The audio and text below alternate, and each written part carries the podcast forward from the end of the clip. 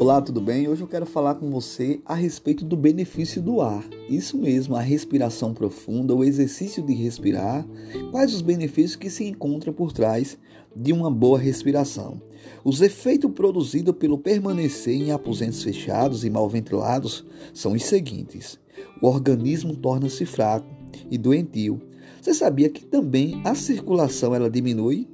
O sangue corre lentamente através do organismo porque não é purificado e vitalizado pelo puro e revigorante ar do céu.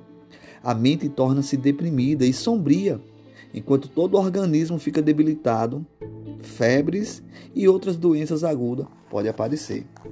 Para possuir bom sangue, é preciso respirar bem, plena e profunda respiração de ar puro que enche os pulmões de oxigênio, purifica o sangue isso comunica ao sangue uma cor viva e enviando o qual corrente vitalizadora a todas as partes do corpo.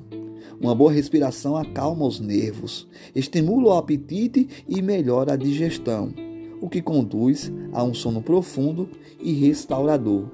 Por isso, preste atenção na dica de hoje e tente fazer a diferença. A respiração profunda vai lhe trazer grandes benefícios e vai mudar a sua saúde. Um grande abraço, que Deus o abençoe e lhe fortaleça na paz do Senhor Jesus e tenha um lindo e maravilhoso final de semana na presença do Senhor.